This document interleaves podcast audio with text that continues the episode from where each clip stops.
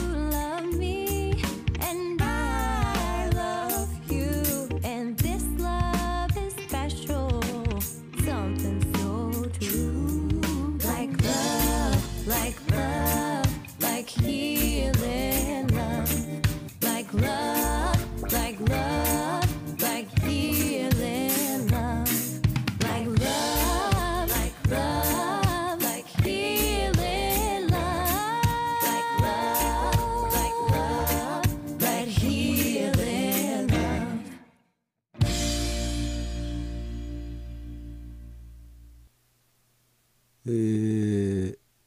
日曜日の午後10時になりました。眠いですね、えー皆さんは眠くないですか？僕はねほんと眠い。最近ここ23日ずっと眠いんですけど今なんかねうんそのピークに 眠気のピークが今って感じなんですけどね、えー最近涼しいでしょ？ねえ昨日あたり寒いくらいでしたけどね。まあ昨日に比べると今日は、うん寒いってほどではなかったですけどやっぱり涼しいですね。えー昨日今日あたりは最高気温がどのくらいだったんだろう。ちょっと数字は分かりませんけど先週先々週ぐらいはねすごく暑い暑いって確かこの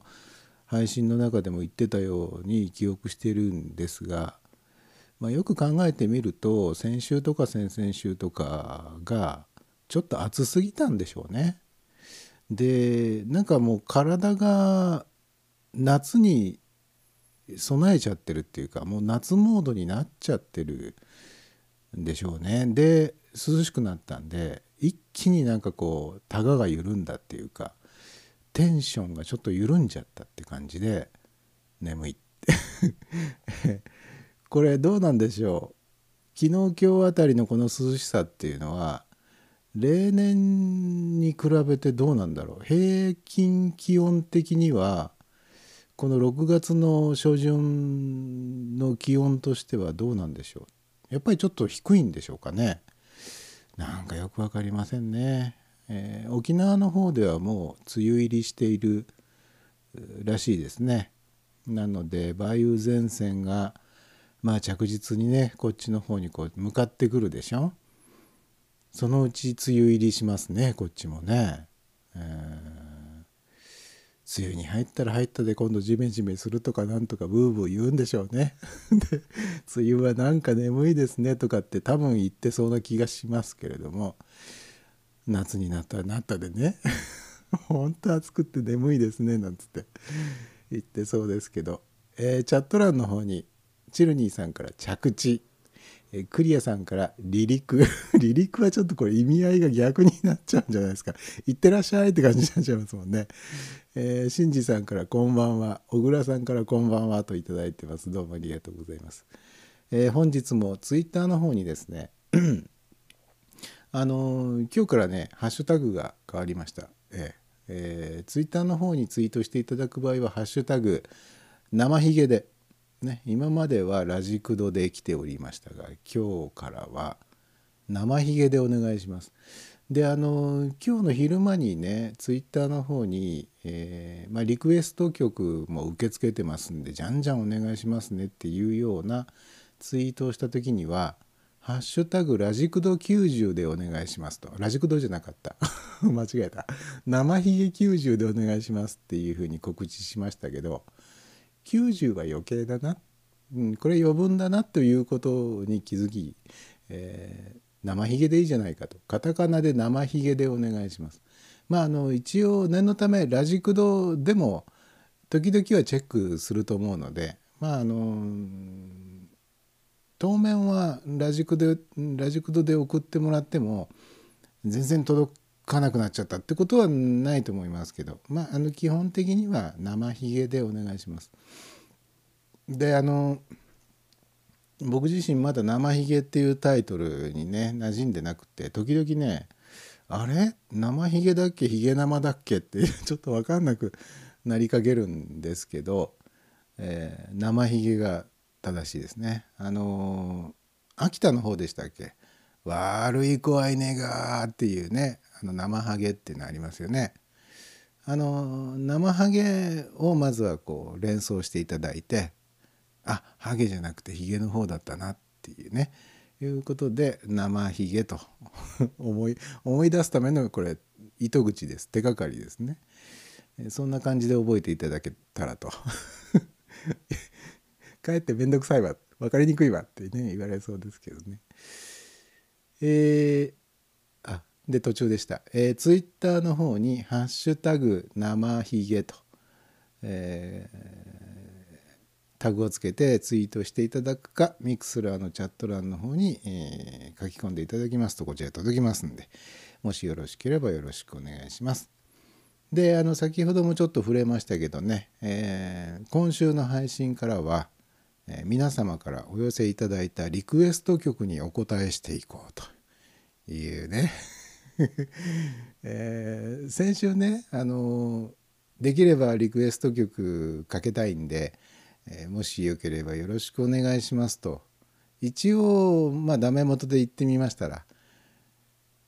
ありがたいことにリクエスト曲が届きましたんで 今週は1曲おかけしたいというふうに思っております。まああのこのリクエスト曲のご紹介はもうちょっとこう引っ張ってね番組の中頃ぐらいでご紹介しようかなと思っております。さて、えーでは早速ですねえーっとどうするかな。えーあ早速ツイッターの方に、えーハッシュタグ生ひげとハッシュタグラジクド念のために2つつけて ツイートしていただいております。小倉さん。ヒゲフレディさんの生配信を聞いています。どんなリクエストが来てるかな？と。楽しみにしておいてくださいね。えっとね。じゃあ今日は何の日いきましょうか、えー本日は2017年の6月の4日でございます。6月の4日ですから語呂合わせ作りやすいですよね。というちょっとネタを振っておいて、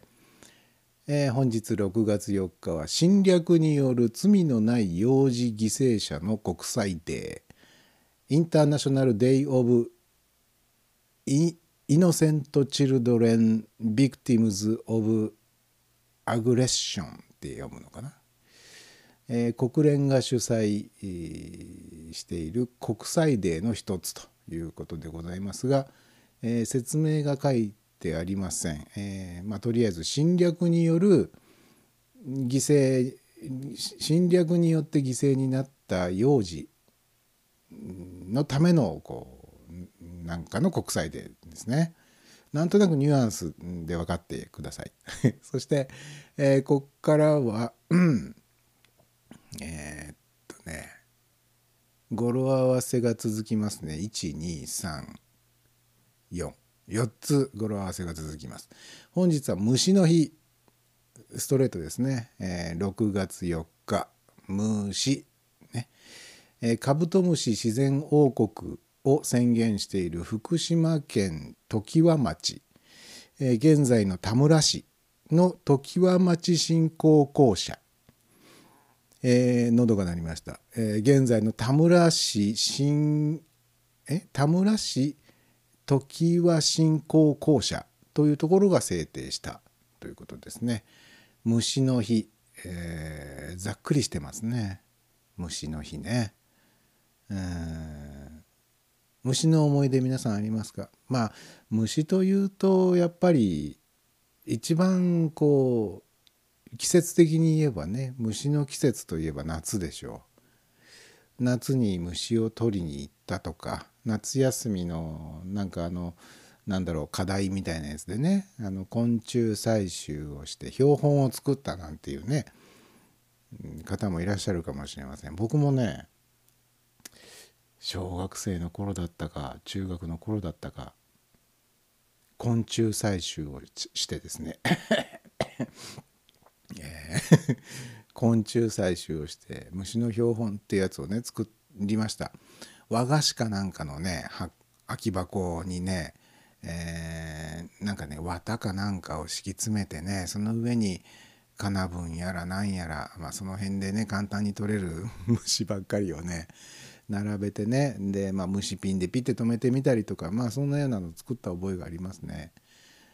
本当ならばカブトムシとかクワガタとかね、まあ、あの昆虫の世界でも花形みたいなトップスターみたいなのをね、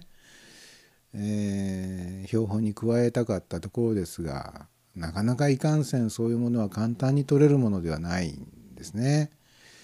えーよくあの夏休み早起きをして自転車に乗って、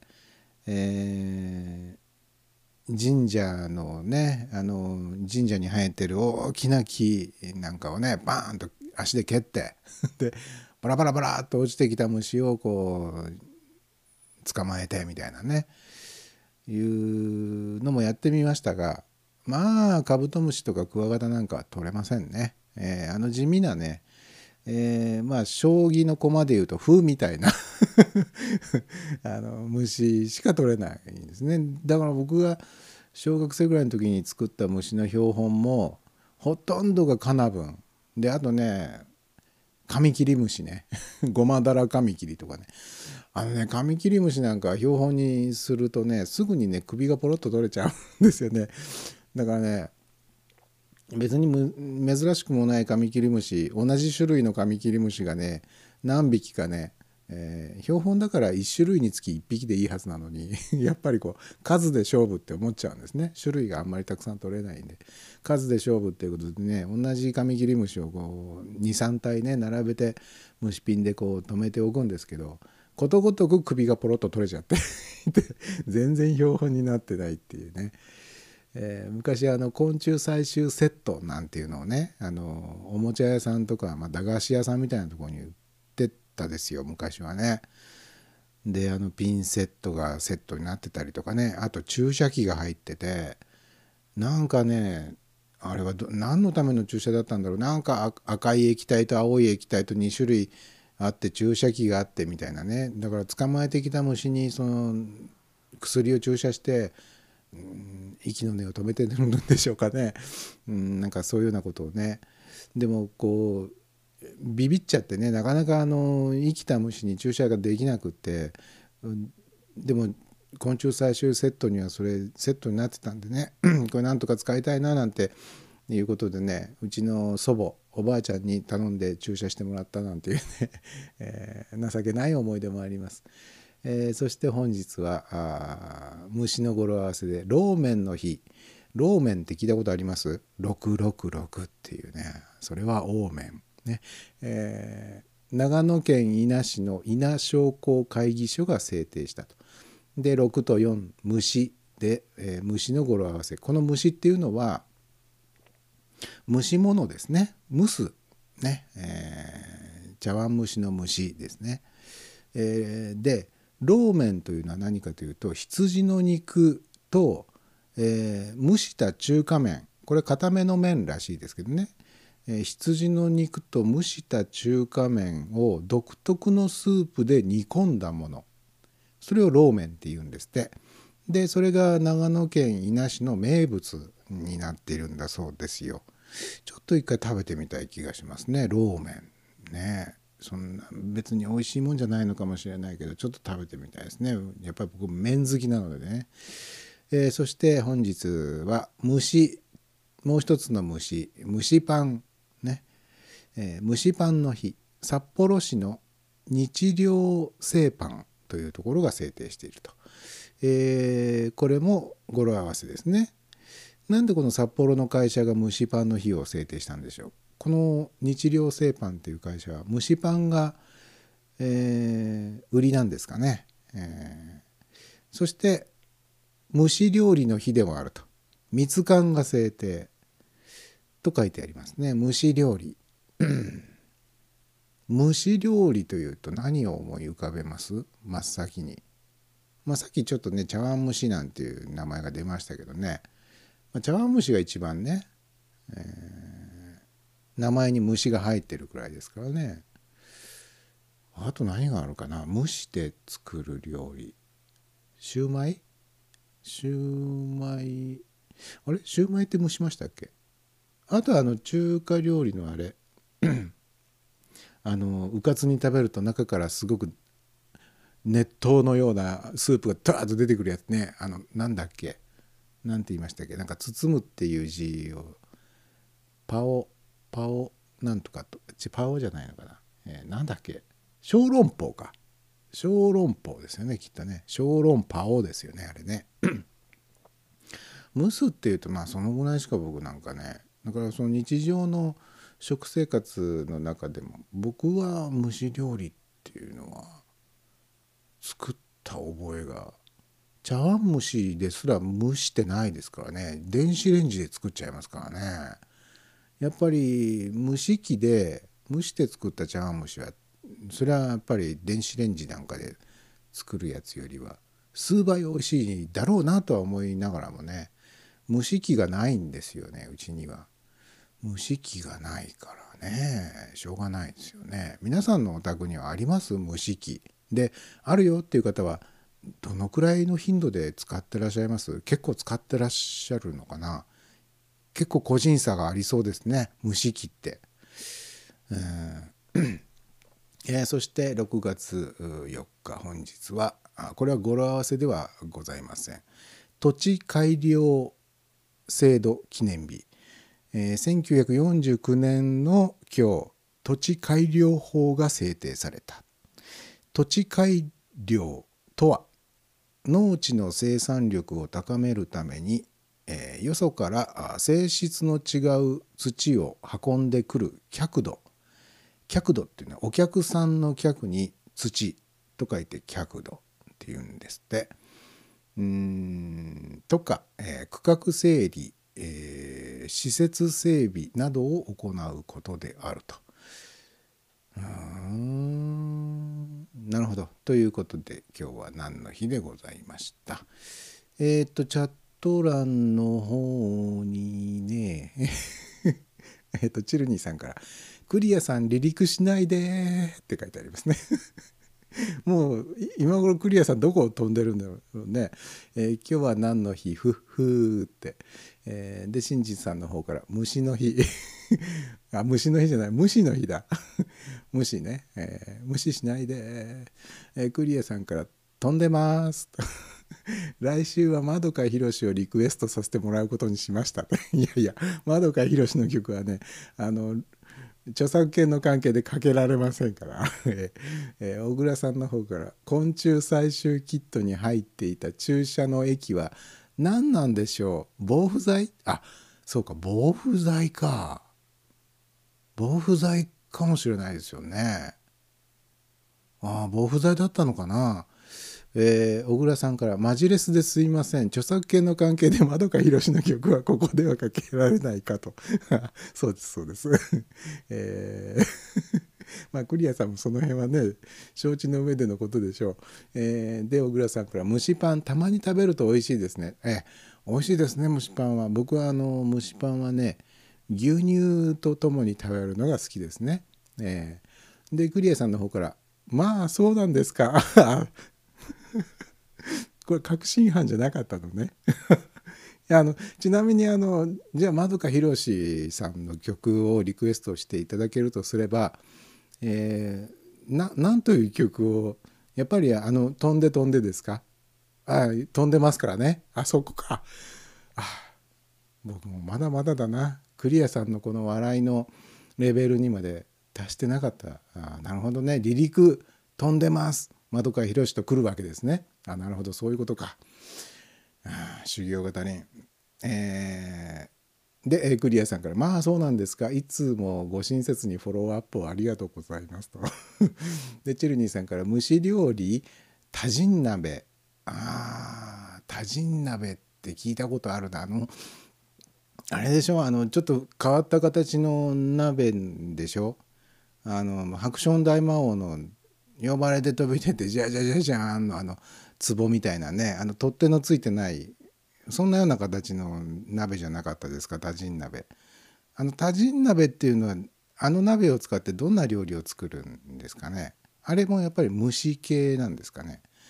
えー小倉さんから小籠包熱いの。あそうです。ね思い出しましたよ。小籠包ね。えーめぐちゃんから蒸し鶏。蒸し鶏。ねあの虫の鳥ね。うまい切り返しがちょっと思いつきませんでした、えーえクリエさんから蒸すといえば蒸しタオルですね蒸しタオルはうまいあれにちょっとこう酢醤油かなんかね垂らして食べるともうっておい のりツッコミも覚えました。えーあ蒸しタオルね。でもあのー今や蒸しタオルですら電子レンジで作っちゃうご時世ですもんね。昔はちゃんと蒸し器で作っていたんでしょ？ね多分ね。もう今や蒸しタオルっていうとそうだな。あの理髪店とかでねあの、まあ、男性の場合ですけどね蒸しタオルをこう顔にバッとこうかけてね、まあ、ひひげを剃りやすくするとかねなんかそんなぐらいしか思い浮かばないな。まあ喫茶店とかに出てくるおしぼりなんかもあれはもともとは蒸し蒸しタオルですよね、うん。最近では蒸してはいないと思うんだけど、えー で、えーめぐちゃんから「おこわ」えおこわって蒸して作るの？あそうだっけ？あそんな気がするわ。そういえば。子供の頃赤飯って蒸し器で作ってた気がするわ。そういえば。あああああそうね。もう僕あのたまにねおこわが食べたくなるんですよ。若い頃は全然そんなことなかったんですけどここ十何年ぐらいの間にたまに無償に赤飯が食べたいって思うとですねスーパーで今簡単なやつ売ってるじゃないですか。あの普通の炊飯器で炊けますよというあれを買ってきてね炊飯器に入れて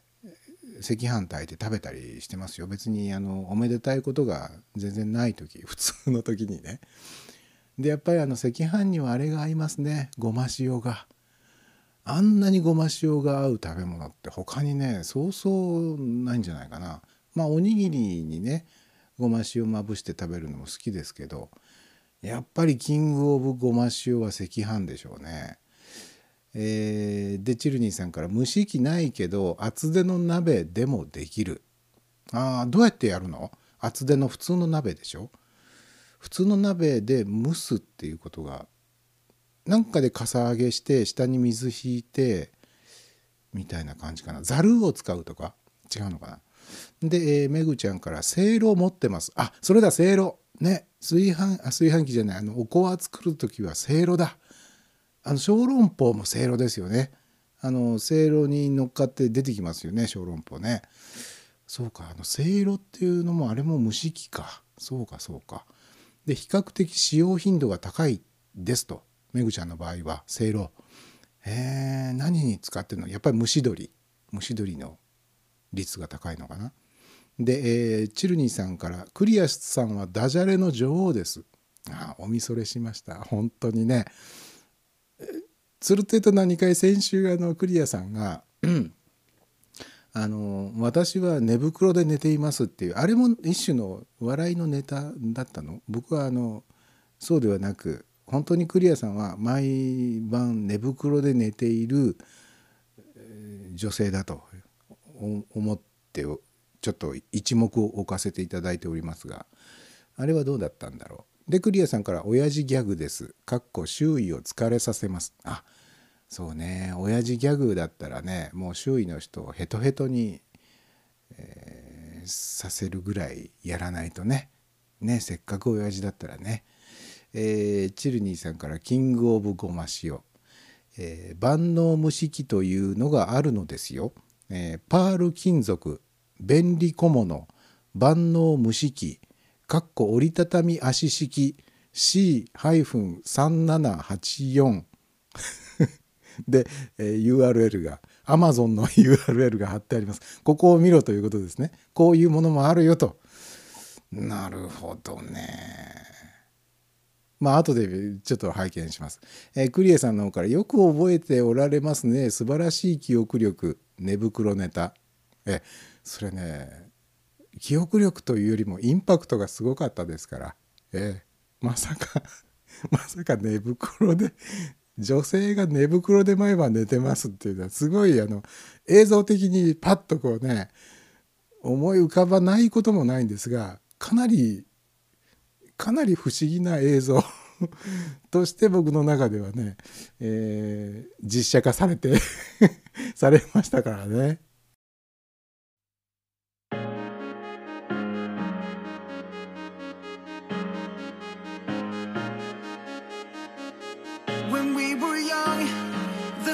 Places made us strong together.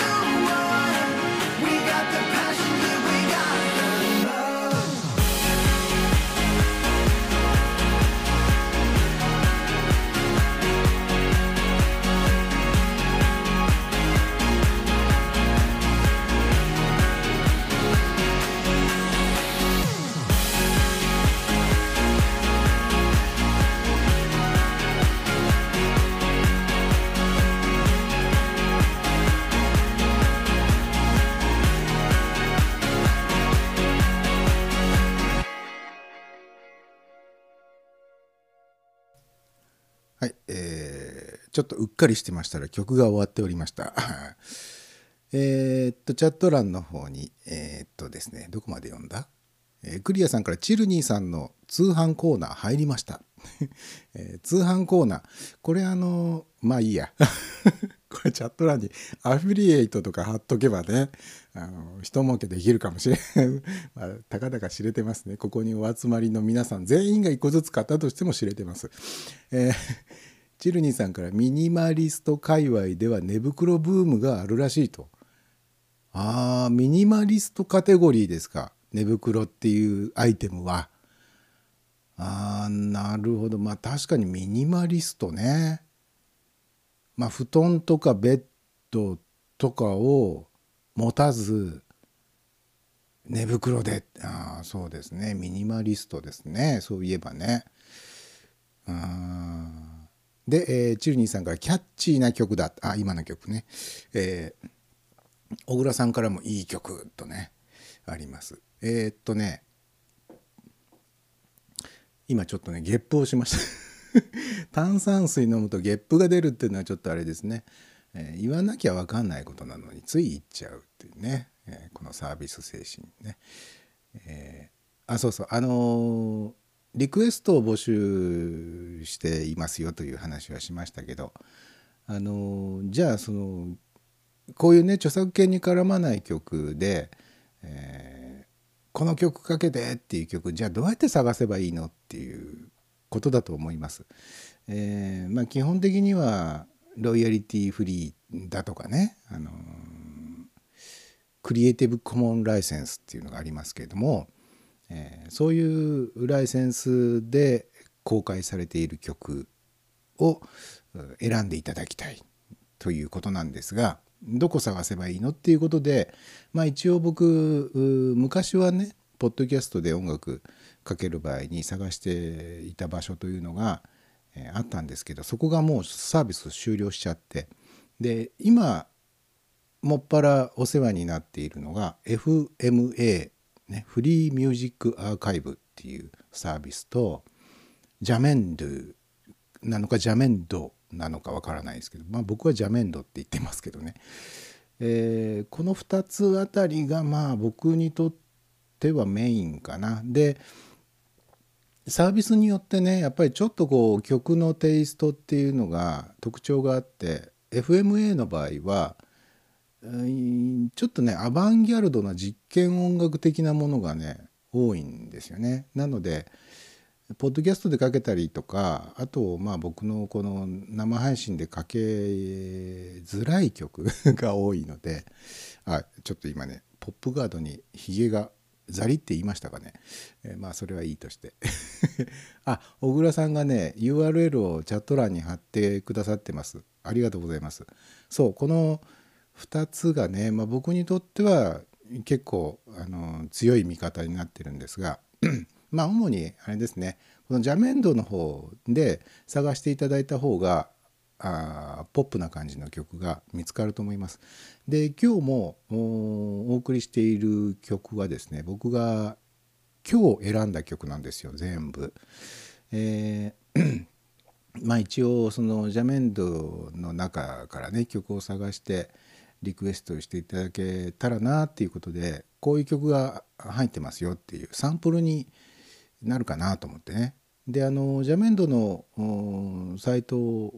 にアクセスしていただくとですね、えー確か一番最初に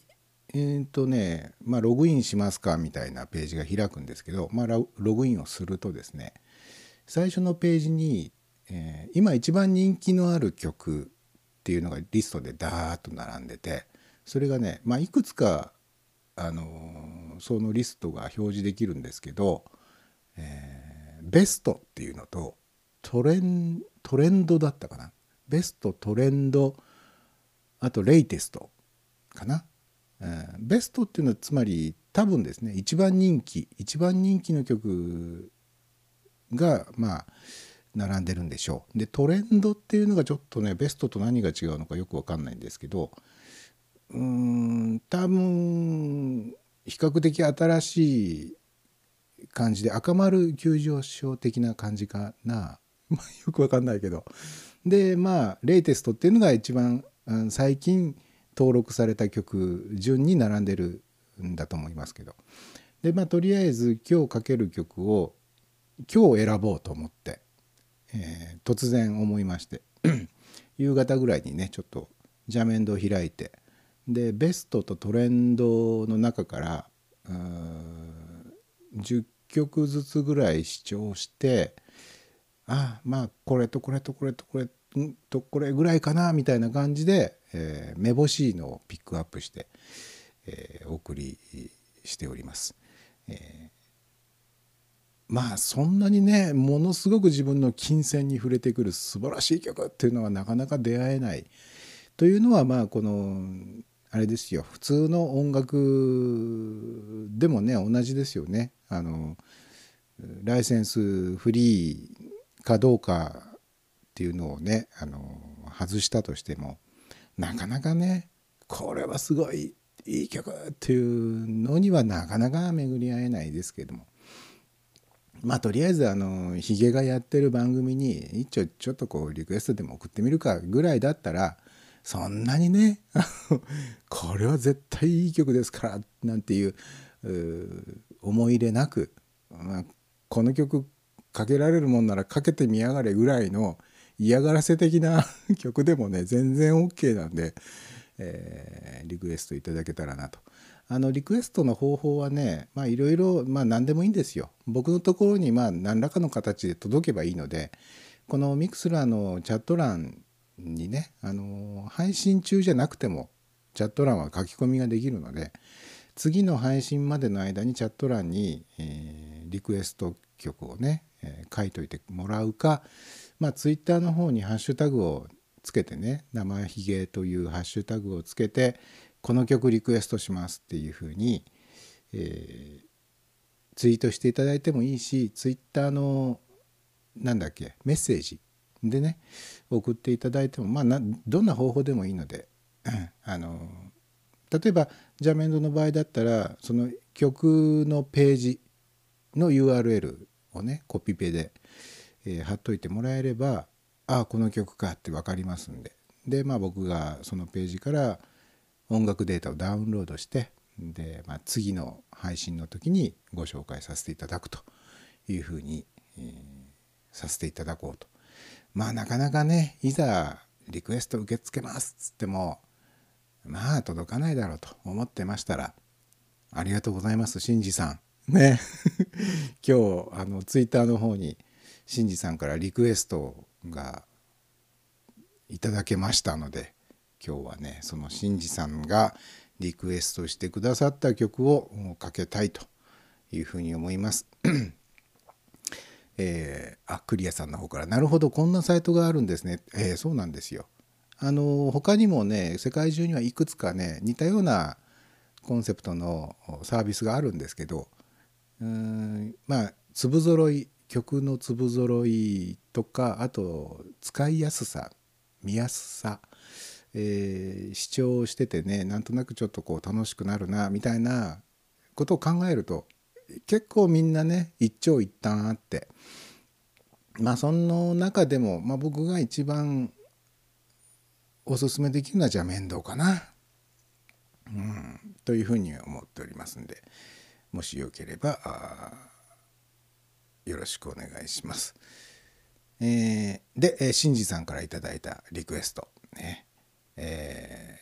ー、とねちょっと待ってね。えーっとプレイリスト。はい、えーウクライナのバンド。3ピースのバンドですね。ドラムベースギターですね。でギタリストがボーカルもやっているという、えーローローラ・ジェノバっていううーピースのバンドのえ「リトル・ライヤー」っていうね、えー小さな嘘つきっていうことですかね、えーという曲をリクエスト いた、えーリクエストいただきましたんで、えー、新次さんからのリクエスト曲を次にお聴きいただきます。「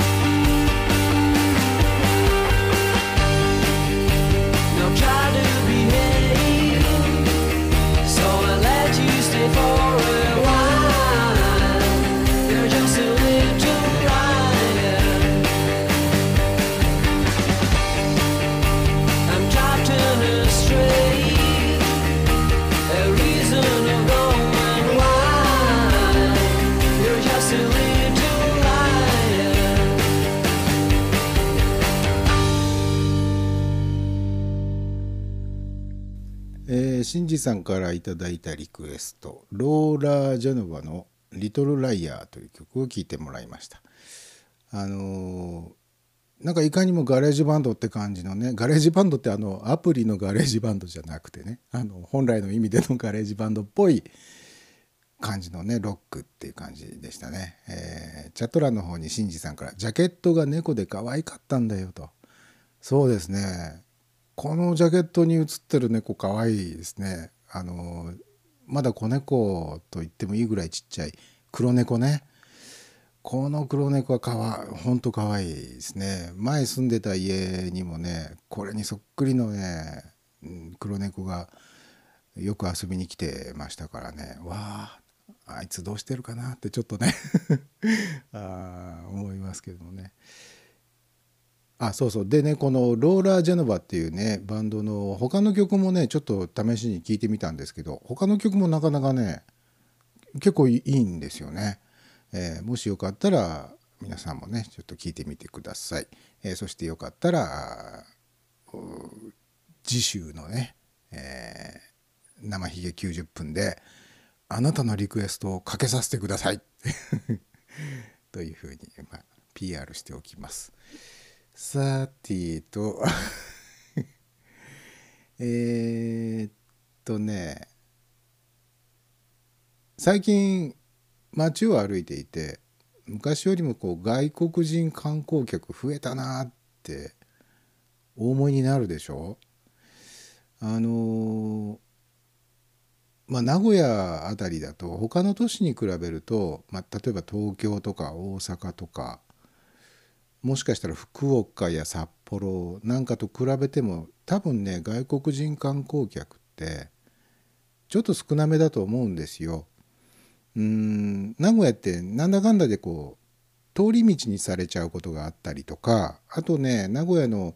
セントレアっていうね国際空港がありますけどセントリアセントレアに、うん、降り立つ外国人観光客の方ね結構あの名古屋を素通りして岐阜の北部ねあの高山とかね、えー飛騨の高山とかあと世界遺産にもなったあの合掌造りでおなじみの、えー昭川村とかね 昭川でしたっけ、えーあっちの方に行っちゃうん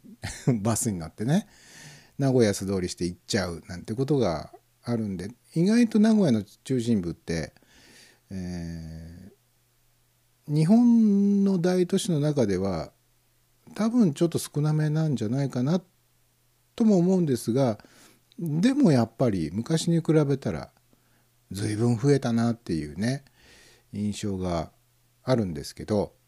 えっとねアメリカの 通信会社で AP 通信っていうのありますね。でこの AP 通信がですね、えー日本に旅行に行くアメリカ人に向けて、えー Q&A 方式でアドバイスの記事をこれずいぶん前の記事ですけど、えーアドバイスの記事をアップしたんですね。でねなんとちょっとこれびっくりしたんですけど日本を訪れるアメリカ人観光客って年間何人ぐらいいると思います？僕ちょっとねこんなに本当にいるって 思ったんですけど年間100万人のアメリカ人が日本に観光に来てるんですって。逆に日本人はアメリカにどのくらい行ってるんだろう。まあアメリカといってもいろいろですけどねあのハワイとかうんアラスカとか。あっちもまあアメリカといえばアメリカアメリカといえばっていうところかアメリカに間違いないんですけれどもアメリカ本土に日本人ってどのくらい行ってるんですかね観光客で。100万人よりも多いってことなんでしょうかね。まあとにかく、えー日本を訪れるアメリカ人観光客が年間100万人にもなるという人たちに向けて、えー日本に旅行する場合にはこういうことに気をつけた方がいいよとかっていうようなことを、えーお知らせするために、えー載せた Q&A 方式の記事これをねちょっと一個ずつご紹介していきましょう。えーまず Q ですねこれね。えー日本には住所がないというのは本当ですか？どうやって目的地を探せばいいのですか？という質問に対して住所はありますが日本での表記はアメリカとは異なります、えーほとんどの通りには名前がありません。そして、えー住居番号に規則性がありません。建物を探す場合は地図かアプリを利用してください。日本人はそうしていますと。で、えー観光地の駅のそばには大抵、えー日本語と英語で書かれた、えー地図が掲示されています、え手元にそうした地図を用意しておけば、えー地元の人に道を尋ねる時でも自分がどこに行きたいのかを示すことができますよと。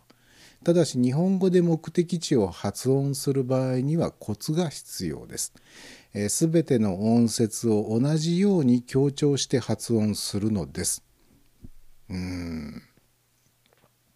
すべての音節を同じように強調して発音する。これ例えばどういうことなんですかね。えーで、えーあと単語の末尾の E ね ABCDE の E 単語の末尾の E は常に独立の音節として発音します。例えば神戸。KOBE ですね。神戸。という単語を発音する場合は神戸。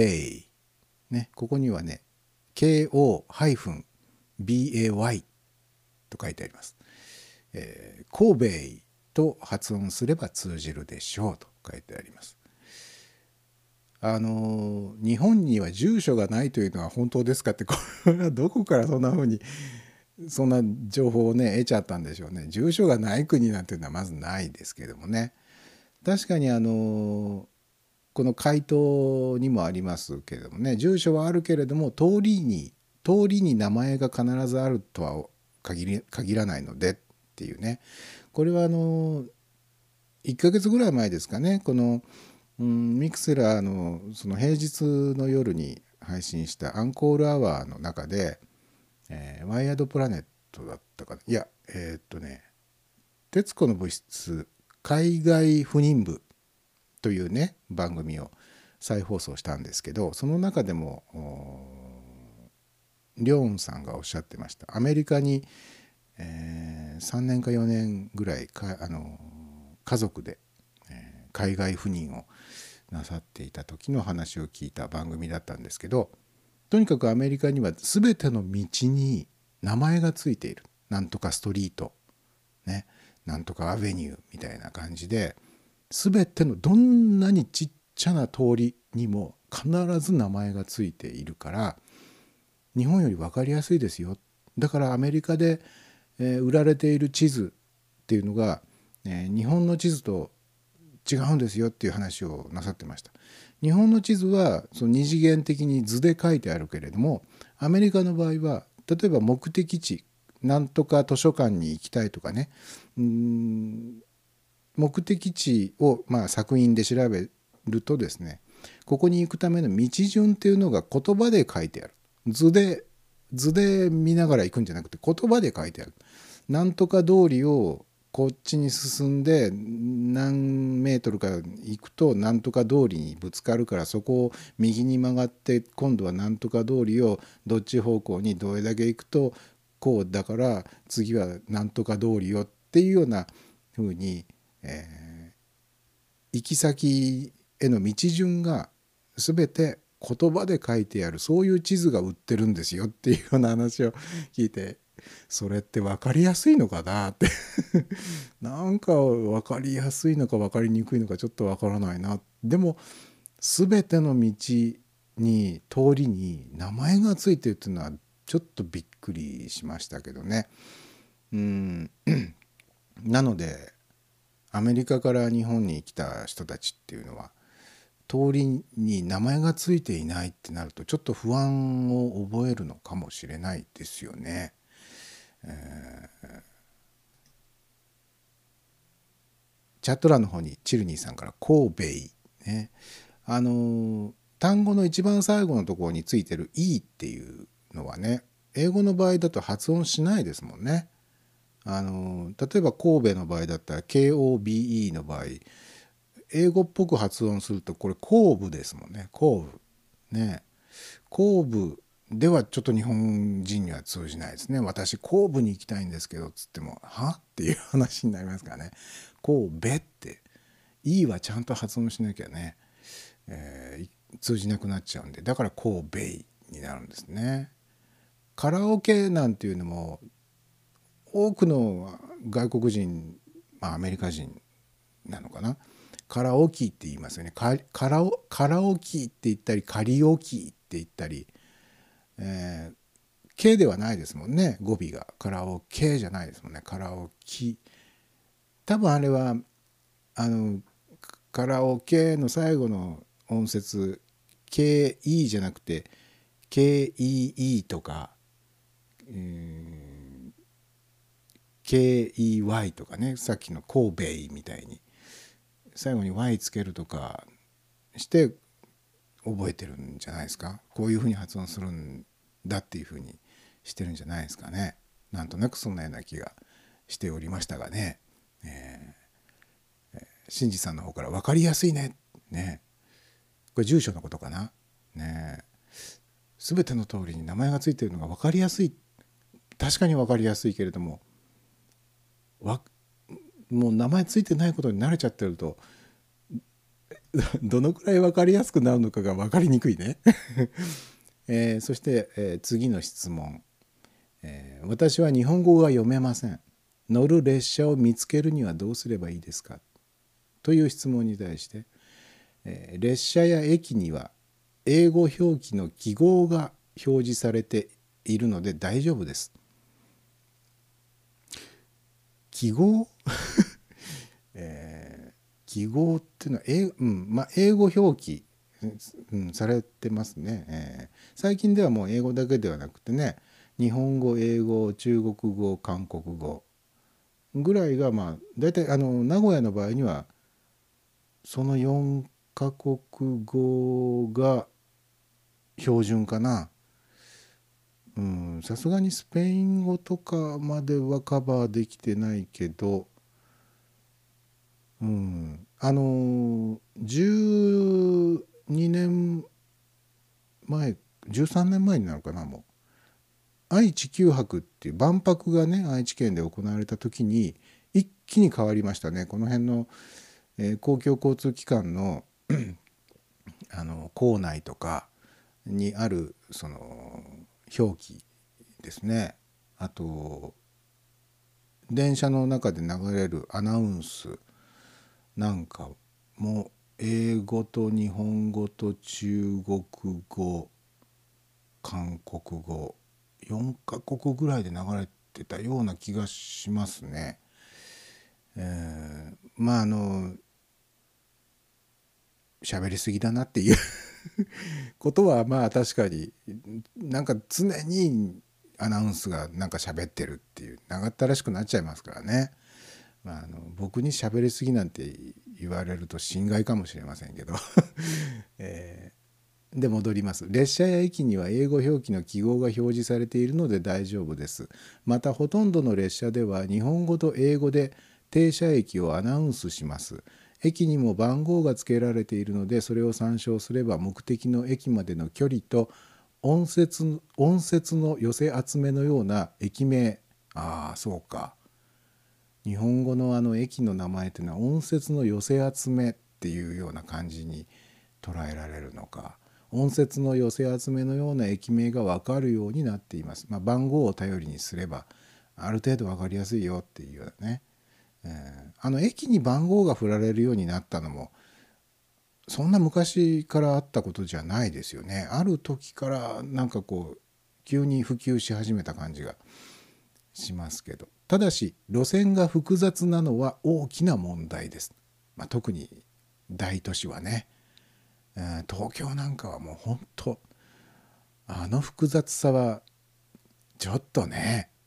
一回あのもう一回ちょっとリセットしてもう一回都市計画し直したらもっとこうシンプルに便利に分かりやすくなるのになって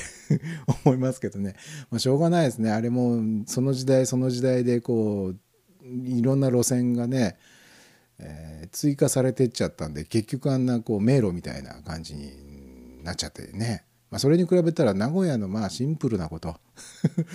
名古屋結構シンプルですね。大阪もそんなに複雑っていう感じはしませんね。東京がやっぱり飛び抜けて複雑な感じが僕にはしますけどね。えー路線が複雑なのは大きな問題です。日本人でも瞬時に最適なルートを導き出すのは難しいようです、えー入り組んだ路線全てを描いた地図が列車内に掲示、えーされているということもありませんそうね全ての路線を描いちゃったらかえってわからなくなっちゃうからね。で、えーこの場合もアプリを利用するのがいいでしょう。英語表記のオプションがあるのは、えー東京メトロマップマップじゃないアップ、えー東京メトロアップ、えナビタイムなどですと親切にねアプリの名前まで紹介して。そしてラッシュアワーの時間帯に列車に乗るのはできるだけ避けた方がいいでしょう。そうね。あのうん。たまにでも大きな、えーリュックサックを背負った外国の方がねラッシュアワーの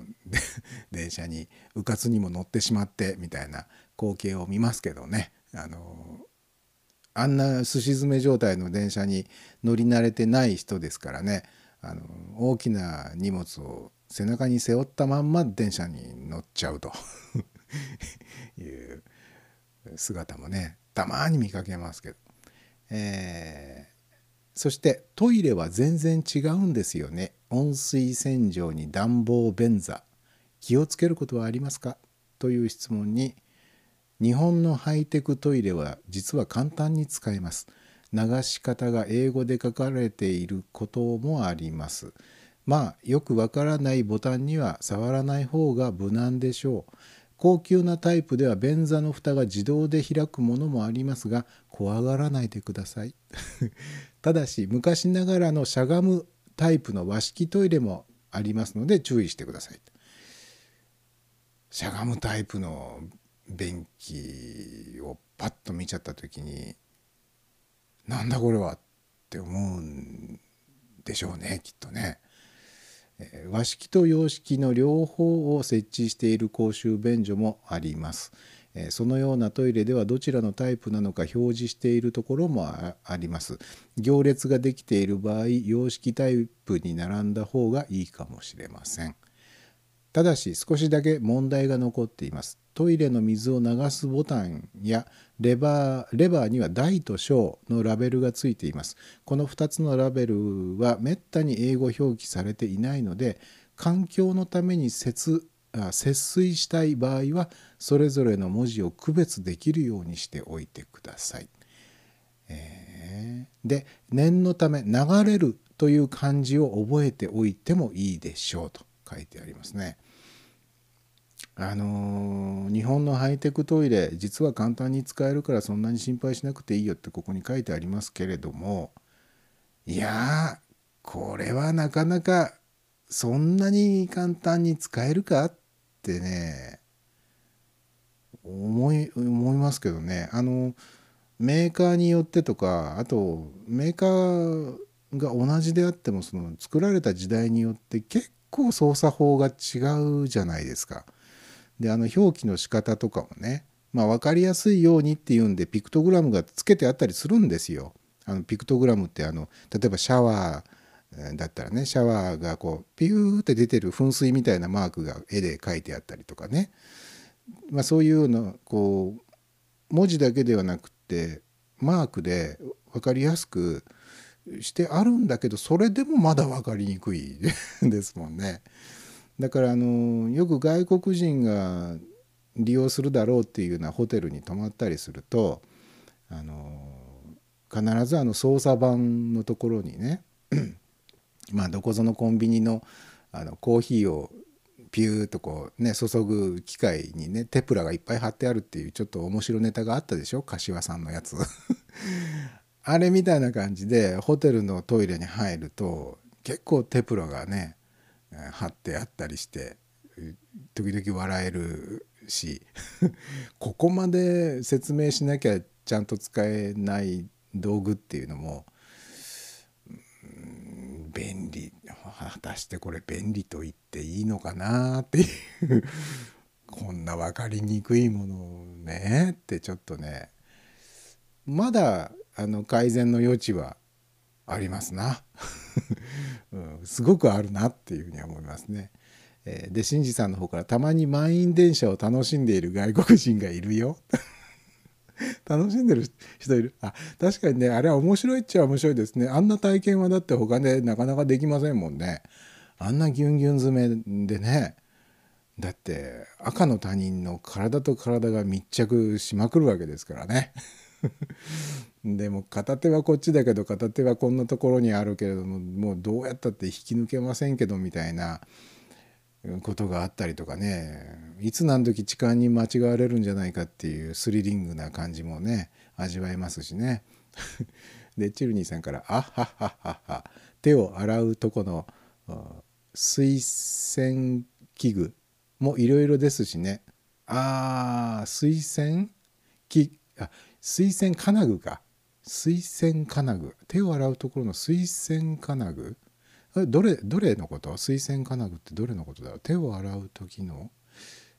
えーっと蛇口の部分なのかな？うん、えーでクリアさんから、えーなんだ？URL が CNNCOJP、えーちょっと待って。ああ今ねクリアさんがチャット欄に貼ってくれた URL を開いてみたら東京の通勤地獄香港の裏通りカメラが覗いた大都市生活の実態っていう記事で、えー満員電車のガラス窓に、えーサラリーマンのほっぺがむちょっとこう張り付いている 気持ちの悪い写真がね確かにこんなねこんな思いをして日本人は毎日、えー通勤通学をしているというのはちょっとアンビリーバボーな世界に移るでしょうね。えー僕はもうかなり前にこの満員電車に乗らなきゃいけないっていう生活からうまいこと脱出できたので、えー当分あの満員電車の世界には戻りたくないなというかもうもう戻らなくていいなと いうね感じですよ。えークリアさんから東京の通勤地獄を撮った写真集が話題です。あこれ写真集になってるの？あーなるほどね。身につまされる思いになる人は多分その写真集買わないでしょうね。こんなの別に本を買ってまでして見なくても毎日リアルなやつを体験しとるわと。ね、でチルニーさんから洗面台の蛇口。あ蛇口ね。蛇口の部分があいろいろあると。手を洗う洗面のところのね。あいろいろありますね。ノブをこう回すくるくるくるっと回すやつもあればレバーを上げ下げしたりとかね。であの上げ下げと同時にこう横にクリックリってやると水になったりお湯になったりみたいなのとあと手をかざすだけで水がジャーっと出てくるっていうねやつとかね。あと手をあの洗った後乾かす時にあの風が出てくるやつあるじゃないですか。こう手を挟み込むみたいなやつ。あれで乾かす派ですか？それともピッピッピッって手振ってあの自然乾燥に任せますか、ね、自分が着ている服で拭いて拭いちゃいますか？ハンカチを使いますか？ね。えーそもそも私は手なんか洗わんわという人もいるでしょうけどね、えー皆さんはどうでしょう僕はあの、えーハンカチで拭きますね、えーあの手を洗う前にまずポケットからハンカチを取り出し口に加えそして手を洗いで口に加えたハンカチで、えー手を拭くと。まあ、口に加えたまま手は拭きませんけどね。えーえー、さんからハンケチ。ハンケチ。昔ハンケチってよく言ってましたよね。あれなんでハンケチってハンハンカチーフハンカチーフっていうのもまたあれも不思議なもんでハンカチーフってあれなんでしょう？ハンカチーフは髪の毛か。髪髪にああほっかむりするためのものがハンカチーフでしたっけ？うんマチコ巻きとかあれがハンカチーフ。ねハンカチーフとハンカチがなんかこうごちゃになってハンケチになっちゃったとかいうことでもないのかな。じゃあさっきのあの記事の続きをご紹介しますね。えー私はあまり食べ物では冒険したくありません。注文の時に気をつけるべきことはありますかという質問に対してメニューの写真を店の外に掲示したり樹脂製のサンプルあの食品サンプルね。樹脂製のサンプルを展示したりしているレストランもあるのでそういう店では食べたいものを指させば問題ありません。ただしあのあれですね、えー食品サンプルを指さそうと思ったら一回お店の外に出なきゃいけない。店員さんをお店の外にこう連れ出して「これ」っつってね。指ささないといけない。ちょっと面倒くさいかもしれませんが、えーでメニューが英語で書かれているところもないことはないのですが基本的には期待しない方がいいでしょうと。もし給仕さんが注文を取りに来ないとしても無視されているのではないのでご安心を。こちらから給仕さんに声をかけるのが日本では主流です、えーこの時は「すみません」と言います「excuse me」の意味です、えーチップは不要で生産は大抵店を出る時にレジで済ませます。そうですね。外国行ってねなんかめんどくさいなって思うのがチップチップ制度ですよ。ね。チップってどのくらいなんだろうっていうのもあらかじめねなんかこう旅行ガイドブックみたいなやつでね読んでいくんですよ。これ系のお店では何あの商品の何パーセント。ね。こういうレストランではこうで。庶民派のお店だったらこうでみたいなね、えーだからこのくらいかみたいな感じでねあのチェックお願いしますとかっつって言ってねこうやる時にこう向こうはあのレジレジで生産の場合もありますけどあのテーブルにあの金額ねあのちょっとチップを上乗せした金額をテーブルに置いてで店を出ていくっていうのもあるでしょ。なんかああいうこのお店はこういうスタイルだけどここはこうっていうのがねちょっとこう外から来た人間にとっては分かりにくいんでねだからまあ日本を訪れるアメリカの人もその辺はやっぱ不安は不安かもしれませんね。なんかいつも自分の国で、え体験しているのと全然違うんだけど大丈夫でしょうかってね不安に思うことも多いでしょうね。多分日本人がアメリカに行く時に不安を抱く以上に日本の方がやっぱり不思議な国だと思いますからね、えーそっちの方が大きいかもしれないですね。で、えーコンビニもアメリカとかなり違います。へ日本のコンビニに置いてある食品はかなり良質のものです。包装されたサンドイッチや弁当にスナックやデザートまであります。アメリカのコンビニにはそういうのはないのかな。また百貨店の地下には大抵食品売り場があり好きな食品を選んでその場で購入し持ち帰ることもできます。えアメリカのデパートは違うのかな。地下に食品売り場がないってこと？あどうだろう。でそこで食品買って持ち帰る。えそういうシステムないのかなアメリカ。うん。外食で冒険したくない人には天ぷらやラーメンがおすすめです、えーしかし東京は世界中のラあ世界中の料理が味わえる都市です、えー伝統的な日本料理店を探すことがイタリアや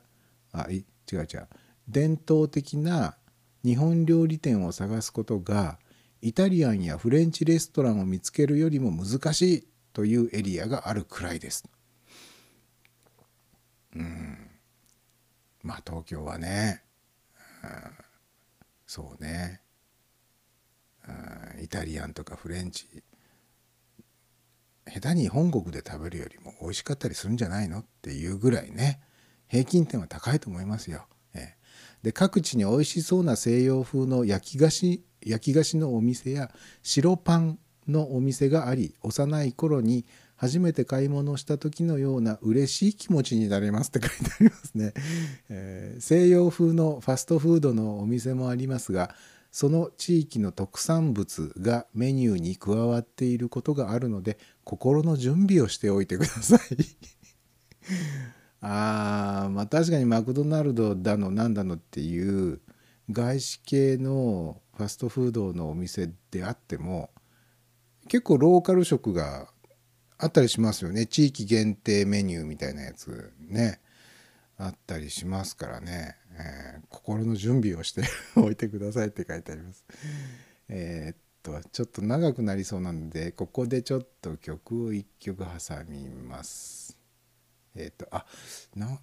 何曲目までいったっけ、えーさっきかけた曲がここだから。はいわかりました。じゃあ次はこの曲いきます。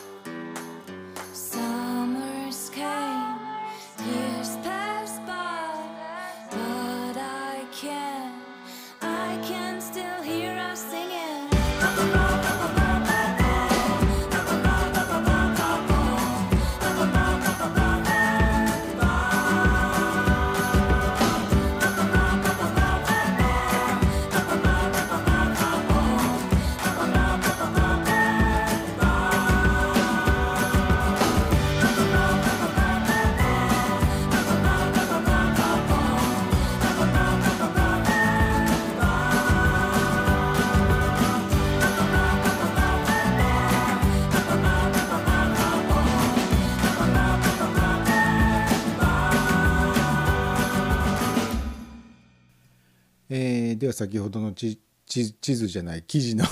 続きをご紹介しますね。えー日本を訪れ訪れるアメリカ人観光客向けに、えー AP 通信が書いた記事です。えーいつもお茶を飲まなければならないのでしょうか本当はコーヒーが飲みたいのですがというご意見に対して日本人は結構コーヒー好きなので問題ありません。スターバックスがありますし地元のコーヒーチェーン店や喫茶店もたくさんありますよと。そうですね。うん。そう。でもあれですね。あの知らないうちに結構アメリカの方も日本茶を飲むようになってるみたいなことをね結構見聞きするんですよね。なんかあの映画とかドラマ見てても意外とああグリーンティー飲んでるなと。結構あのグリーンティーにお砂糖を入れて飲んでる人とかも いいるんですけど僕はちょっとやってみたことがないんですけど緑茶にお砂糖を入れて飲むと美味しいのかな。相当あの濃いめのこう苦いというか渋いお茶だったらまあ砂糖入れてもね、えー合いそうな気がまあしないでもないですけどね。えーそして次の質問「お金のことで知っておくべきことは?」という質問に「日本は現金社会です」安全な国なので現金をたくさん持ち歩くことを誰も不安に思わないのです。え百貨店ユニクロやホテルのような大型店ではクレジットカードも使えますが 喉が鳴った、え使えますがほとんどの店では現金払いです。ああそうですね。もうアメリカなんか行くとね現金で支払いっていうとよっぽどなんかあんたやばいやばい人ですか？みたいなね。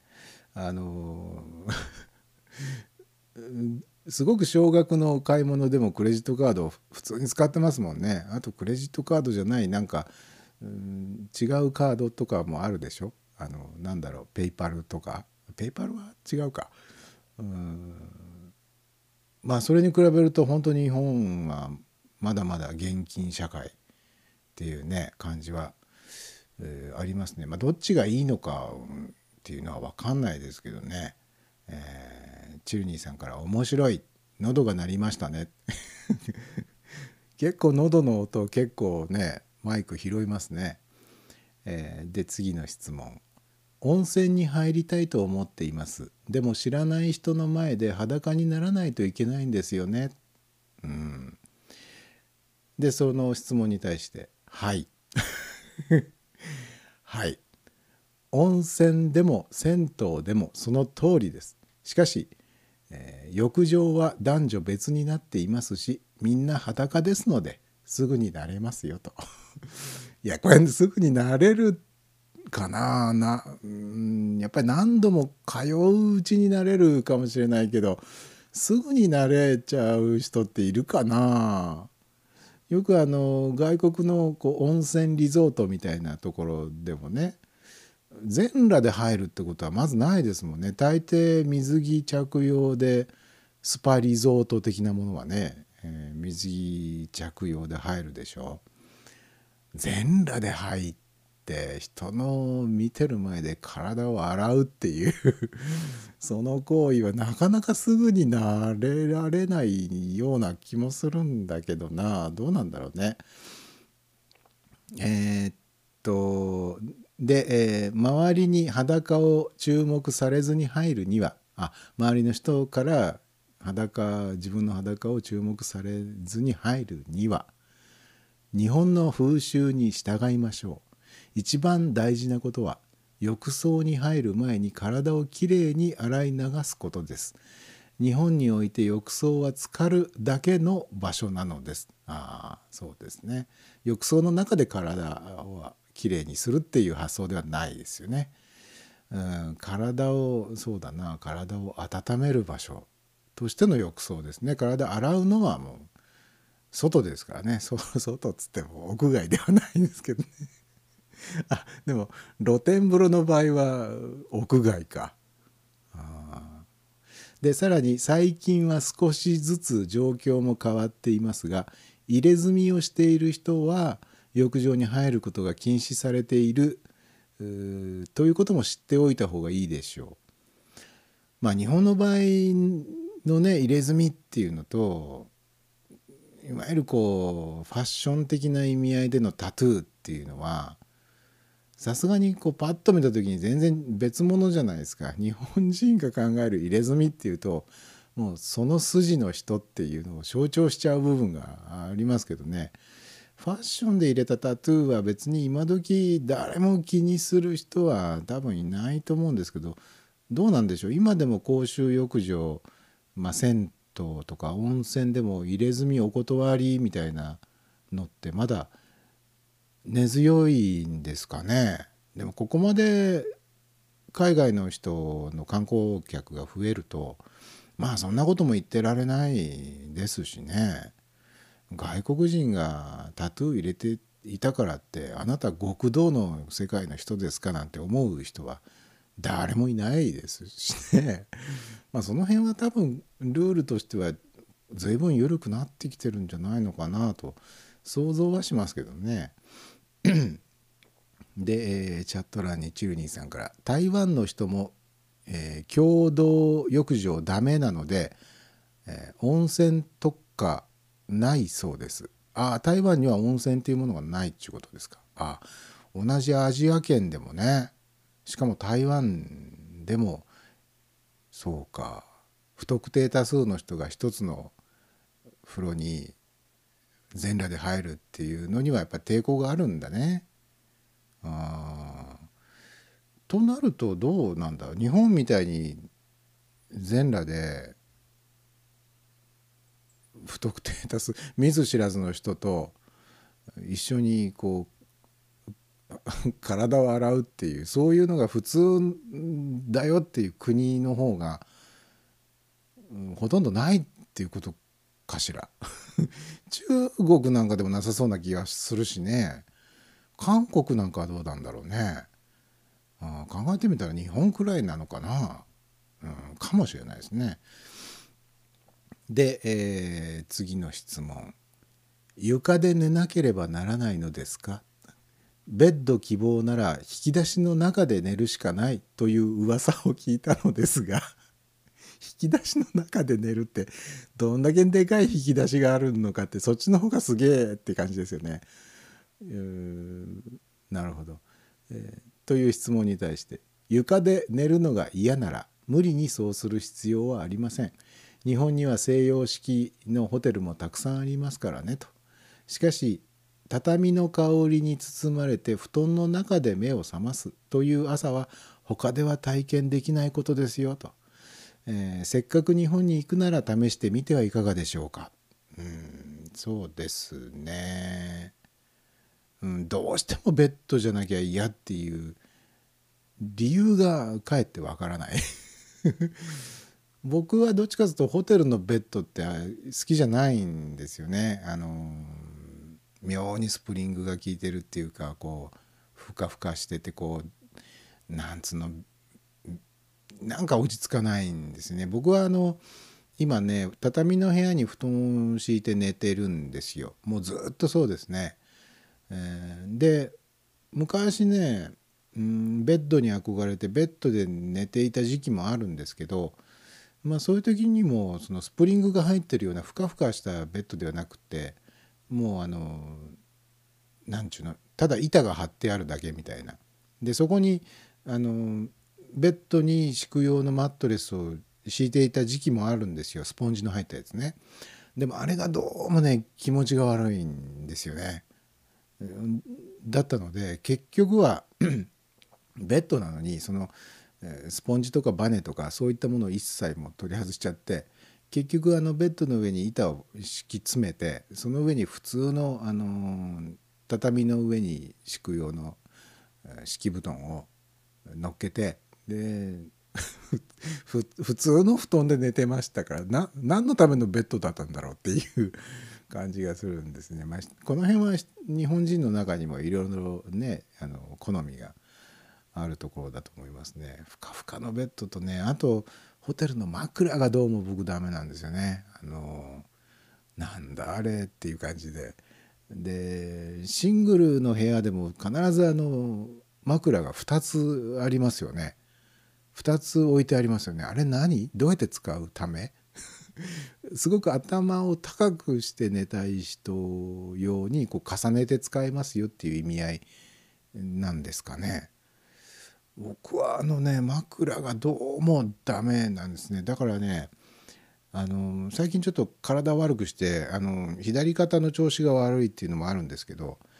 あの最近僕あの畳の上に布団敷いてそこで寝る時にも枕なしで寝て寝るようになりましたねここ半年ぐらい。そしたらあの若干具合が良くなったっていうかあのトラブルが起きにくくなりました。でどうしてもその寝入る場寝入る時っていうのは仰向けでまずこう布団の中に入るんですけどうーんやっぱりこう先週もお話ししましたけど僕寝返りをすごく打つので横になったりうつ伏せになったりとかってこう体位をね 体位っつってもラーゲじゃないですよ 寝てる間に体位をこういろいろとこう変えちゃうので枕があるとかえってその体位を変えづらくなるんですよね。仰向けの時にはいいんだけど横に向いた時にはもうちょっと枕高い方がいいなとかうつ伏せの時には枕ない方がいいなとかいう風になるんでだったらもう最初から枕なしでどうだと思ってちょっと試しにそれで寝てみたらああことのほか具合がいいぞということで最近はもう枕なしで結構うつ伏せで寝ることが多いですね。えーまあ体のためにこれそれがいいのか悪いのかはちょっと分かんないですけどねまあでも赤ちゃんじゃないのでね赤ちゃんのうつ伏せ寝はちょっとね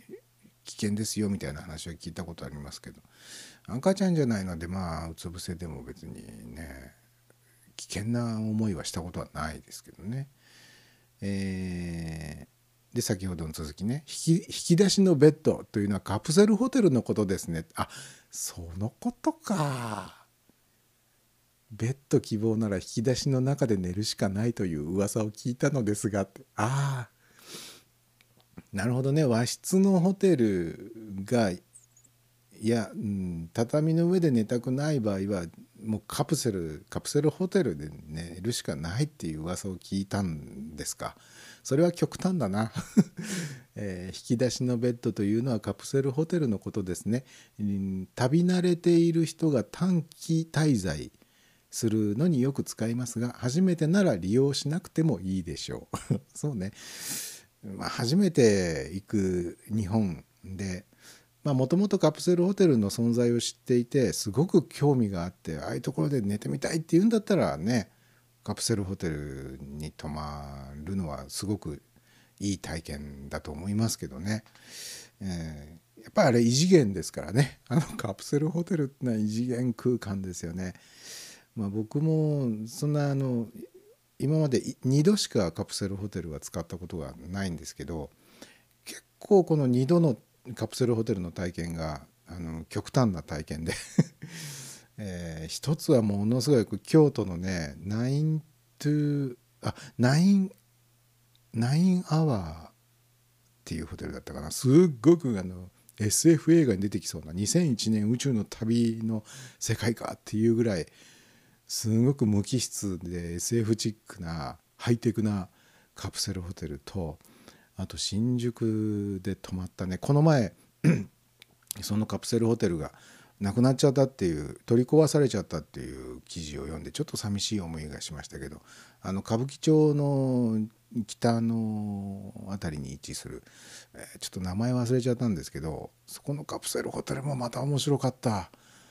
あのーなんかね怪しげ。怪しげでしたね。あのいろんなサービスが受けられるんですよ。まあ、あのその中で食事をするとかね。あのマッサージを受けることができるっていうのもあったりとか。でもねそのマッサージがまたちょっと妖艶な感じがしてね。中国人女性があなたを揉みほぐすみたいなサービスがあったりとか。あと、まあ、これは日本人の女性が揉んでくれるらしいんだけどなんかこうリラックスリラリラクゼーションコーナーみたいなうん風になってるんですけどその僕はちょっとその宿泊した時にはそのマッサージコーナーは体験しなかったんですけどちょっとあの怖かったっていうかあのビビっちゃって。今に今にして思えば体験しておくべきだったなと思うんですけどねなんかちょっとここは軽く風俗店かっていうような イメージが勝手に僕の中で妄想がねすごい膨らんだんですけどね。であそうそうその新宿のカプセルホテルには屋上にあの露天風呂までありましたよ。で僕がたまたま泊まった時っていうのがあの東京マラソンが行われる前日にその新宿のカプセルホテルだったので翌日東京マラソンで走る予定っていう人たちがね多分全国から集まってきていたんでしょうね。すんごくそのホテルも満員であの不思議な光景がありましたね。あの朝うんトイレまあトイレがすごく大きいっていうかそのなんつうんだろう大便小便、えー合わせてどのくらいあるのかなあれワンフロアに60人分ぐらい60人が一気に使える ぐらいの便器が並んでいてであのやっぱり朝ねみんなその一斉に歯を磨くわけですよ。まあ、一斉にというかねその宿泊している一棟に何人ぐらい泊まれるのか分かんないけどマックスで何百人かは泊まれるわけですからその人たちが、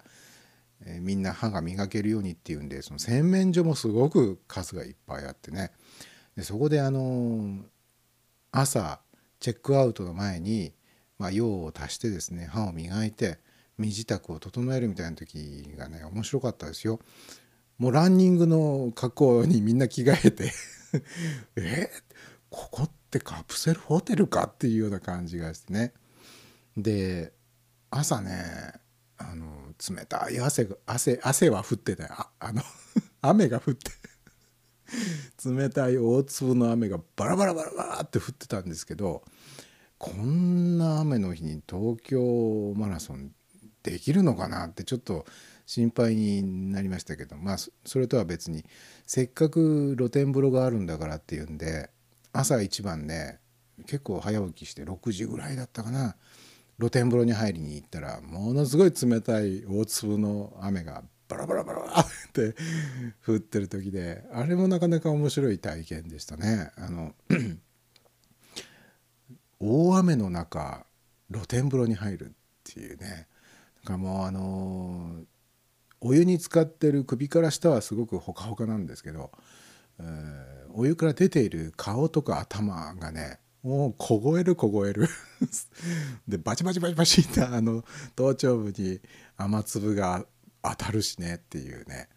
なんか面白い体験しましたんでカプセルホテルっていうのはまあ一応僕は2度経験して結構両極端なねあのファンキーなところからクールなところまで、えー一応体験したんでまあよっぽど何かきっかけがなければまたカプセルに泊まりたいっていうほどは思わないんですけどうんまだカプセルホテル使ったことがないっていう人は1回ぐらいはね経験しといても面白いんじゃないかなという気はしますけれどね。えーっとチャット欄の方にとねしんじさんから「僕が行く銭湯は小さなタトゥーもダメですね」ああそうなんだ。小さなタトゥーもダメなんだ。へえそこまでしなきゃダメかな。でも銭湯は銭湯でやっぱり銭湯の組合みたいなやつが多分あって共通のルールを守ってもらわなきゃ困りますよみたいな縛りがねもしかしたらあるのかもしれないですね。でもその辺の縛りは多少時代に合わせて変えていった方がいいんじゃないかな。でチルニーさんからむしろ共同浴場で知り合いに会いたくないですけどね。かっこ笑い。日本どんな国だと思われてるんだろう。ね、だからまああの一応こう勘違いとかデマとかっていうのも含めて日本に対してこうワンダーランドを求めて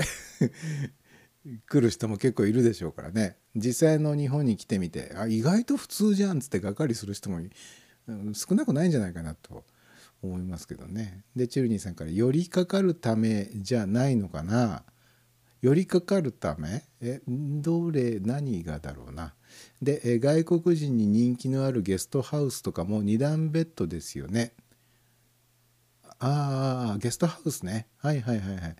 まあゲストハウスは基本的にね安く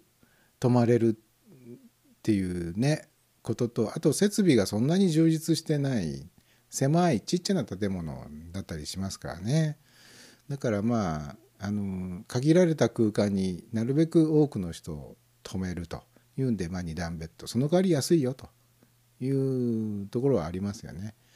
で、えー、9アワーズあそれだ。僕が泊まった京都で泊まったカプセルホテル。9アワーズは成田空港にオープンしましたね。あそうそうそう。成田空港にオープンしたって記事は見ました。あの京都にあった9アワーズが確かね僕が泊まった1年後ぐらいに閉店になっちゃってああ経営が難しかったのかなって思っていたら成田空港にオープンしたっていう話を聞いてあ潰れたわけじゃないんだと 思ってね。でなんか京都も一回は閉鎖されたんだけどまた復活したみたいな話もちらっときこれちょっと正しい情報かどうか分かんないけどなんとなく耳に挟んだような気がしますけどね。ナインアワーズはちょっとこうキレッキレでしたね。キレッキレのカプセルホテル でしたね。えーでクリアさんからハートが届いています。でそのクリアさんから「その近未来型カプセルホテルは話題ですね」あ話題ですか。うん。僕がその未来型に泊まったのでもねずいぶん前ですよ。もう5年以上前ですね。確かね。で、えー、めぐちゃんからグリーンプラザ。あそれだ。新宿のね歌舞伎町のグリーンプラザだ。それそれそれ。ファンキーな、えーカプセルホテルね、あのー取り壊されちゃったっていうね、えーでクリアさんから「妄想は願望」あーカプセルホテルでちょっとエロい妄想をしたっていうね。がそれはもう願望であると。まさにその通りでございます。っ ていうかまあその願望があるからその願望が、えーまあ、原動力となって妄想が膨らんでいくわけですよね。願望を餌にして妄想が暴走するわけですよ。うまいこと言う。えーでめぐちゃんから「グリーンプラザは私も東京出張の時に夜行バス降りたらお風呂入りに必ず行ってました」あ夜行バスあ新宿に到着する夜行バス多いですもんね。だから朝方その高速バスが新宿に止まってで降りてきてまずあじゃあグリーンプラザに行ってお風呂だけ入るんだ。泊まるんじゃなくって。あそういう使い方もできるんだ。なるほど。あの大抵カプセルホテルってあの男性用のフロアと女性用のフロアってもうきっぱり分かれていて行き来ができないようになってるんですね。まあ、それは一応あのいろんな問題が起こるといけないっていうんでフロアごとにきっぱり分かれているんですけど、えー、とグリーンプラザの場合はフロアで分かれてるんじゃなくてもう入り口からして別だったような気がするな。建物的にもちょっと分かれてたんじゃなかったっけ？っていうようなあおぼろげながらのえ記憶があありますけれどね。えーで、えー記事の続きです、えー靴は脱がないといけないのですか？あまずこれはポピュラーですね。このポピュラーな疑問に対して歴史ある家屋や伝統的な高級料理店お寺や由緒正しい旅館を訪問するとする人は靴を脱がなければならないでしょう。サンダルを履く時には素足ではマナーに反するので靴下を持参しましょう。あーサンダルね。あー。でもあれですね旅館なんかであのサンダルとか下駄とかあの支給されるっていうか置いてありますけどそれなんかは別に普通に素足で履きますけどね。うん。まあでも外国から来られる方って素足率が高いですよね。あの相当体温が高いのかな。あのまだそんなに暑い季節じゃないのに半袖半ズボンだよっていう人が結構普通にいますからね。あの人たちはそんなに暑がりなのかっていうね。まあそういう場合はもう足元を見てもサンダル履いてたりとかね。いうパターンも多いので、えーまあその辺どうだろうな。靴下までわざわざ履く必要があるのかな。まあ別にまあ靴下はねあのあれですよ。あの旅行カバンの中に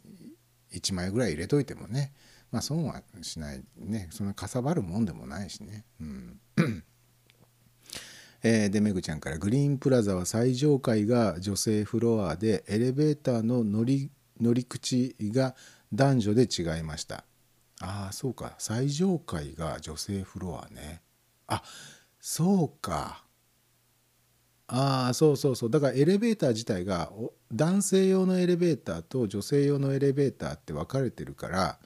あの男性用エレベーターを使う場合は女性専用のフロアで降りられない降りられないんですよね。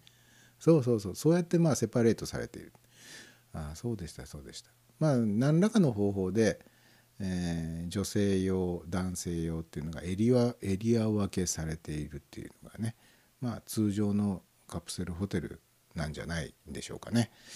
えーとかなんとか言ってるとああちょっと時間すごくオーバーしちゃってますねごめんなさいねあの時間的にもう厳しいわという人はあのいいですよあの遠慮なく落ちちゃっていただいても全然僕は根に持ったりしませんから、えーということでございまして。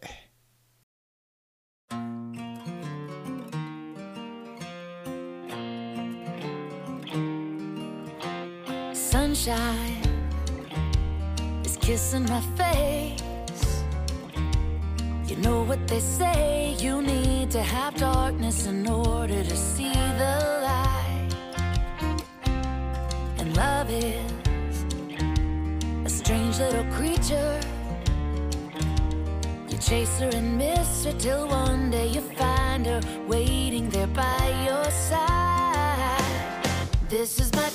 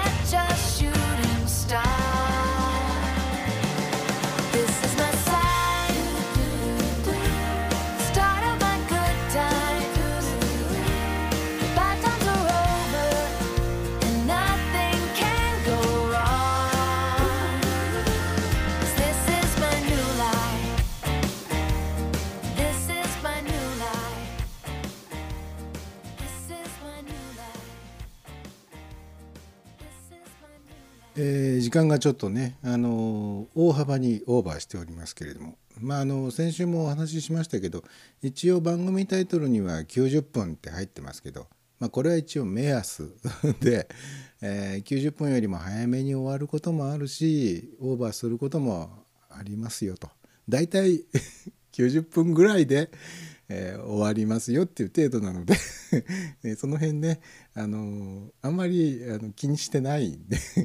ですよ。えーなのであのお付き合いできるところから聞き始めてお付き合いできなくなったらもうリタイアするリタイアとは言わないな。えー なて言うんだ、えーまあ、離脱していただく、まあ、その出入り自由な感じのね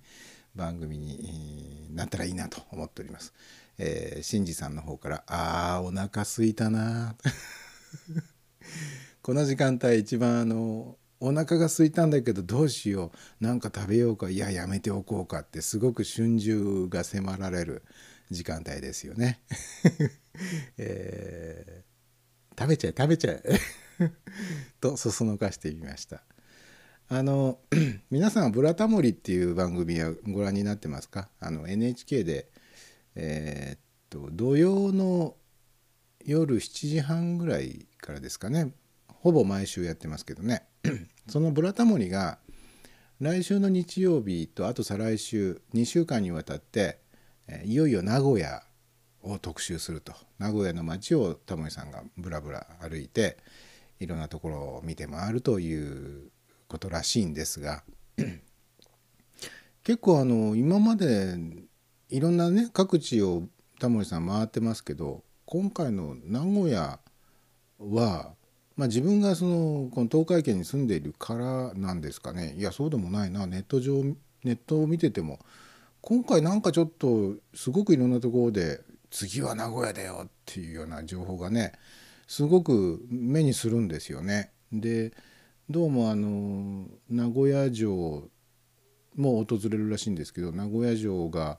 NHK とタイアップして何かこうプロモーション的なことをやってるとかあと名古屋の街を走ってる、バスもなんかこう「ブラタモリ」の CM, CM っていうか告知的な、何月何日は「ブラタモリ名古屋です」みたいな、看板をつけてねバスが走ってるとかっていうのとか。うーん一体名古屋の街を誰がどんな風にナビゲートしていくのかなっていうような話題とかで結構盛り上がってるんですね。まあよくよく考えてみるとタモリという人と名古屋のつながりっていうのが、まあ、深い因縁があるんですよね。あのーまだタモリさんが「あのー笑っていいとも」とかやるずっと前ピン芸人っていう感じですねアイパッチとかしてた頃ですかねアイパッチしてた頃でしょう、まあ、レイバンのあの卵型のサングラスをしていた頃だったかもしれません「オールナイトニッポン」とかでタモリさんがね番組やってた頃でしょうね。名古屋をネタにした、まあ、いわゆるこう名古屋いじりみたいなのがタモリさんの持ちネタになってた時期があってね。まああのやたらミャーミャーダギャーとかっつって言うとかねあのエビフリアエビフリアっつって、えーエビフライ進行がすごいとかっていうようなね、えーいじりネタをしていた。ねまあ、だからその頃から、えー名古屋人対、えタモリみたいな図式が、まあ、あったわけですよね。まあ、もうここ何十年もそういうタモリさんから名古屋ネタを聞いたっていう覚えがないんですけど、まあ、名古屋人にしてみるとタモリさんっていうのはそういう意味ではああ自分のことをいじってくれたっていう愛すべき人なんですよ。あのまあ、中には真に受けてタモリはけしからんと名古屋のイメージを下げ下げているあの発言は許せんなんていう人も中にはいたでしょうけど、まあ、大抵の名古屋人っていうのは自分がいじられること自身自体があまりないので自分をいじってくれる人っていうのがね大好きなんですよ。基本的にだからね多分日本中で一番タモリのことを愛してるのは名古屋人じゃないかなと。ある一定の年齢以上の人はね、えーそういうふうだと思うので。だから「ブラタモリ」でタモリさんが名古屋の街にその一種の凱旋を飾るみたいな、えーいうこの図式もねやっぱり話題にはなるのかなと。うんあのー昨日の「ブラタモリ」が倉敷でしたよね。で倉敷だってでその「ブラタモリ」の一番最後のところにその次週の告知みたいなのがね何秒か流れるでしょ。そこでもタモリさんあの名古屋城で確か、えー名古屋ダギャーとかっつって言ってました。あのー名古屋の人はえ名古屋のことを名古屋っていう発音をしないんですね。名古屋っていうんですよね。まあその辺の細かいところもねさすがあの、えートランペッターでもあるタモリさん音感がいいんでしょう。名古屋ではなく名古屋っていうところがなかなか憎いねというふうに思いました、えーチルニーさんから楽しみですねブラタモリ。新潟市もちょうど1年前来ました。あもう1年にもなりますか。早いですね。そうですか。まああの個人的にはどういうどどこに着目するのかなと。今までのあれからいくとね地形がキーポイントですよね「ブラタモリ」っていう番組は。ここがあの何？扇状地になってるとか河岸段丘がどうとか、えー地学的なアプローチでね各地を巡ってますけど名古屋ってどう？その地学地理的な部分から言って名古屋ってどんな特徴があるのかなっていうのはかえって、えー内側に住んでいる人間の方が興味を持っているかもしれないですね。うんまあそんなわけでもしあのよかったら、えー来週と再来週の「ブラタモリ」えー見てみてください。まあ、僕がこれを、えー告知してもね別に そんな、えー何の得にもなりゃしないんですけれども、まあ、一応僕自身も楽しみにしてますんでもしよければ見てみてはいかがでしょうかということで本日の生